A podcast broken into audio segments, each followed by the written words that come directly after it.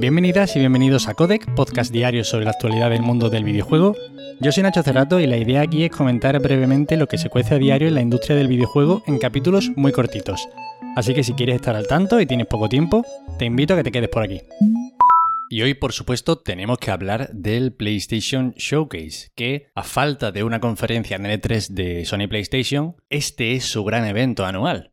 Para estructurar un poco más lo que voy a contaros aquí, voy a empezar hablando de lo que me ha interesado del evento, lo que me ha parecido lo más destacable, y posteriormente hablaré de qué me ha parecido el evento en sí. Por supuesto, os dejaré en las notas del episodio un enlace al evento por si alguno lo quiere ver completo y no perderse ninguno de los anuncios que se han hecho, pero ya os digo que si hay cosas que no comento aquí es porque las llevamos viendo desde hace unos 5, 10 años en eventos varios. Póngase como ejemplo GTA V Remaster. Así que nada, empiezo ya a repasar los lanzamientos y los juegos más interesantes que se han anunciado aquí. Y tenemos que comenzar por el remake de Night of the Old Republic. El KOTOR, el legendario KOTOR que va a tener un remake para PlayStation 5 desarrollado por Aspir Media. Evidentemente, Aspir Media no son Bioware, pero bueno, el juego ya está hecho, habría que hacer un remake y adaptarlo a los tiempos actuales. Pero yo creo que es un estudio con mucha experiencia, tienen más de 20 años de experiencia en la industria y además han hecho ya readaptaciones de clásicos e incluso ha trabajado en los relanzamientos de los Jedi Knight o incluso de un port de este mismo Kotor para móviles. Lamentablemente no pudimos ver nada de gameplay, simplemente una cinemática, cosa que me temo que se ha repetido más de la cuenta durante este evento.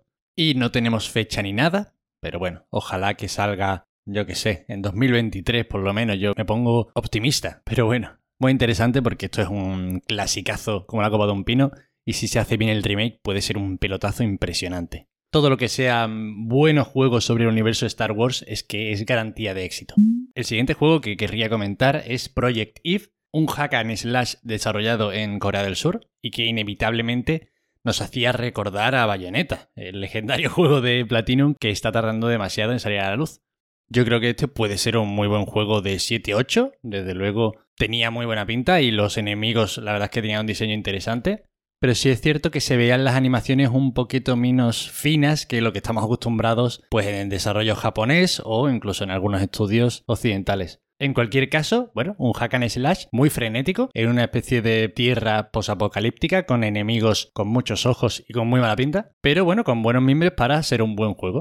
El siguiente juego que vimos, Forspoken, de Square Enix, era el que se anunció hace unos meses como Project Asia, y en este sí que vimos gameplay y además parecía bastante entero, por lo que podemos confiar que no se retrasará su fecha de lanzamiento, que se sitúa en primavera de 2022. Y este juego pinta, la verdad es que espectacular. Yo creo que a nivel de gameplay, junto con el God of War Ragnarok, fue lo más impactante de la conferencia. Es un juego de aventura en tercera persona con un sistema de magia y, unos combates, la verdad es que muy fluidos y muy espectaculares. Desde luego en Square Enix, desde que han pasado de los combates por turnos que a mí me flipaban, ¿eh? están encontrando ciertas fórmulas para hacer juegos frenéticos, pero que no pierdan la espectacularidad. Y es que tienen un motor gráfico ahí en Square Enix, el Luminous, que la verdad es que parece que nos va a dar muchas alegrías. En este nuevo gameplay hemos podido saber un poquito más sobre la historia, y parece ser una chica normal en un mundo normal que se teletransporta desde Nueva York a un extraño mundo de fantasía, hacia, junto con una pulsera que habla. Hay que ver las cosas que inventan en los videojuegos para que el protagonista pueda pensar en voz alta sin que esté hablando solo. en cualquier caso, tiene muy buena pinta de verdad. O sea, se ven unas criaturas colosales, enormes y unos escenarios que te dejan sin aliento. O sea, a mí me encantó este gameplay. De este, de verdad que tenéis que ver el tráiler porque si no os estáis perdiendo algo muy gordo. ¿eh? También se enseñó el remaster de Alan Wake, pero no voy a entrar mucho aquí porque ya lo he comentado cuando era rumor y ayer lo comenté como que se confirmó por el propio Sam Lake. Así que bueno, vimos un poquito de gameplay y se confirma la fecha de lanzamiento del 5 de octubre para todas las plataformas, sin contar Nintendo Switch. Otro de los anuncios que nos gustaron, con una fecha de lanzamiento muy próxima, fue el de Gran Turismo 7, que llega el 4 de marzo de 2022. Y los de Polyphony nos hicieron uno de esos trailer gameplay con el gusto que solo ellos tienen. Y es que de verdad que si algo tienen estos juegos es un gusto y un estilo. Mira que a mí no me gustan los juegos de coche, pero es que es tan fino ya me gustaría a mí que Yamauchi hiciera un juego de fútbol con este buen gusto y este estilazo. Por resumir un poco, y porque yo no soy para nada experto en esta saga, Gran Turismo 7 será la entrega más ambiciosa y más grande de toda la historia del Gran Turismo. Como siempre pasa, ¿no? Como cada vez que sacan un nuevo iPhone y dicen, este es el mejor iPhone de toda la historia. Evidentemente. Otro que me gustó, la verdad, muchísimo lo que vi de él fue Chia, juego independiente del estudio Aguacet. Un juego precioso con una estética que a mí me recuerda a la animación de DreamWorks en películas como El libro de la vida esa animación tridimensional muy detallada en los escenarios, pero con los personajes con líneas así un poquito más sencillas, un poquito como si parecieran muñecos. Os recomiendo sobre todo que veáis el tráiler, eh, aparte de lo que yo os diga. Y este juego se sitúa en un pequeño archipiélago del Océano Pacífico. Y lo que hemos podido ver en el gameplay pues es como una especie de druida que va controlando diferentes criaturas, diferentes animales en la isla. Desde el estudio parece ser que quieren que los jugadores se puedan sumergir en el folclore de estas islas del Pacífico, y es un juego que apuesta decididamente por la exploración. Gráficamente es muy espectacular y además a mí me recuerda esa fisicidad de que cada cosita que hay puesta en el escenario puede tocarse, se mueve, se cae. Me recuerda mucho a Red Dead Redemption 2 o incluso al Zelda Breath of the Wild en cuanto a que yo creo que se va a poder jugar muchísimo con absolutamente todo lo que hay en el entorno y además en el juego vamos con un ukelele y no es algo estético ni accesorio, va a tener sus funcionalidades y creo que va a jugar con la música de forma muy chula. Y bueno, este sale para 2022 en PlayStation y en PC, y yo de verdad que le tengo muchísimas ganas.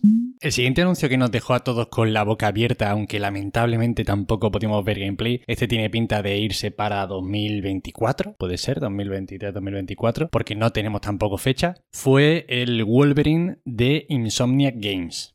Este estudio de Sony ahora mismo está en estado de gracia. Yo creo de hecho que ha sido una adquisición que les va a salir baratísima, que les está saliendo ya baratísima porque si bien siempre habían sido un estudio muy solvente y que con los Ratchet Clank lo habían hecho todos muy bien, ostras, es que desde que están con Sony han sacado unos juegos de, de Spider-Man fantásticos, pero es que además de desarrollar estos Spider-Man han seguido por ejemplo, con el Ratchet Clank Rift Apart, que ha salido espectacularmente bien y que además es uno de los pocos exclusivos de PlayStation 5, y es que todo lo están haciendo bien. Y encima ahora se van a meter con lo no que a ver cómo lo hacen, pero es que parece imposible desconfiar de esta gente porque están en estado de gracia. Este será exclusivo de PlayStation 5. Al ser un personaje tan diferente de Spider-Man, no sabemos tampoco muy bien cómo será el gameplay, pero es que, ya os digo, he estado tranquilo. Si alguno de por aquí es fan de Lobezno, porque va a tener un juegazo como la copa de un pino en unos años. Y es que encima ahora tenemos que seguir también con Insomniac porque anunciaron Spider-Man 2 para 2023. Es que esta gente no para, yo no sé cómo lo hacen. Y además un Spider-Man 2 que va a tener a Peter Parker, a Miles Morales y a Venom. O sea, es que de verdad, Insomniac prácticamente se echó la conferencia a sus espaldas y joder, nos dio unas alegrías impresionantes. De este tampoco podíamos ver gameplay, pero bueno, yo entiendo que a lo largo de 2022 veremos algo, porque eso, porque sale en 2023. Y es que eso, simplemente saber que esta gente ya está trabajando en estas cosas te pone de otro humor. Aunque no veas gameplay, es que ya se han ganado la confianza. Y ya para acabar, God of War Ragnarok juego que sabíamos que iba a salir en esta conferencia porque sale en 2022 y todavía no habíamos visto nada. Y bueno, por fin hemos visto el tráiler y si bien luce espectacular como no podía ser de otra forma, sí que es verdad que quizá se ve una diferencia demasiado diminuta con respecto al anterior God of War, pero es que claro, ha sido intergeneracional y esto es lo que pasa. No me quiero yo imaginar cómo hubiese sido, cómo se hubiese visto este juego si hubiese estado desarrollado exclusivamente para PlayStation 5, porque ya luce increíble, pero es que eso, no me puedo imaginar cómo sería. Personalmente me parece una de las decepciones por parte de Sony más importantes que hayan cogido este juego para hacerlo intergeneracional saliendo en 2022, porque si hay algo que caracteriza a los God of War es el músculo técnico del que hacen gala, y sería un juego para decir, oye mira, esto es PlayStation 5, esto es lo que se va a venir a partir de ahora, ya podéis saltar de las sillas y volveros todos locos. En cualquier caso, pinta genial este juego, la secuela del anterior God of War, que ya salió muy bien, y se desarrollará en el Fimbul Winter, este periodo de inviernos sin fin que precede al Ragnarok. Y bueno, en principio se espera para aproximadamente verano de 2022. Y ya sabéis, este no se podrá actualizar gratuitamente si lo compras para Play 4 y luego pasas a Play 5, así que ojito con el que compramos. Y a fin de cuentas, estos son los lanzamientos o los juegos que yo creo que eran más reseñables y más interesantes. Os invito de todas formas eso a que veáis el evento completo. Y ahora me gustaría criticar el evento porque si veis, por ejemplo, esto que os he ido contando yo, estos juegos que os he ido contando yo, y solo veis estos juegos, podríais pensar que el evento ha sido espectacular, que ha sido perfecto. Y es que yo creo que las compañías tienen un grave problema a la hora de comunicar y que parece que no conocen bien a su público. O sea, fijaros si son torpes que hace una semana pusieron de culo a toda la comunidad teniendo este evento tan próximo con el anuncio de las versiones y las actualizaciones de Horizon. Menos mal que lo rectificaron. Pero bueno, desde luego tienen problemas a la hora de comunicar y meten muchísimo la pata. Este evento comenzó con Jim Ryan, el CEO de PlayStation, hablándonos de que nos quedáramos para ver el futuro de PlayStation 5. Y durante un 80% de esta conferencia, porque yo esto que os he contado es más bien el 20%, ¿eh? durante una enorme cantidad de tiempo, y eso que eran solo 40 minutos, estuvimos viendo cosas como, de nuevo, un anuncio del GTA.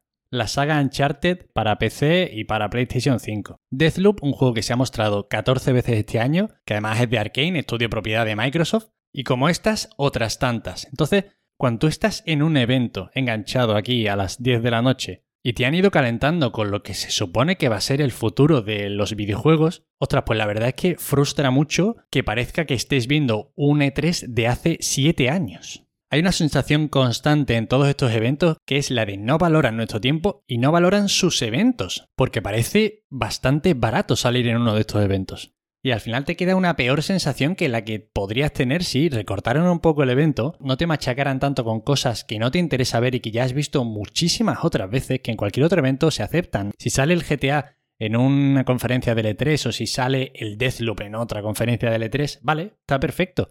Pero si nos congregan a los usuarios de PlayStation para ver el futuro de PlayStation 5, es que vimos otra vez el trailer con el que se anunció el Uncharted hace ya 6 o 7 años. En fin, que a ver si mejoran la comunicación, que a ver si mejoran la forma de dar los mensajes en estas compañías y a ver si aprenden de verdad a hacer eventos con un ritmo que tenga sentido. O sea, que vayan intercalando un poquito, juego importante, juego mediano, juego pequeñito, juego importante, remasterización, juego que ya hemos visto 14 veces.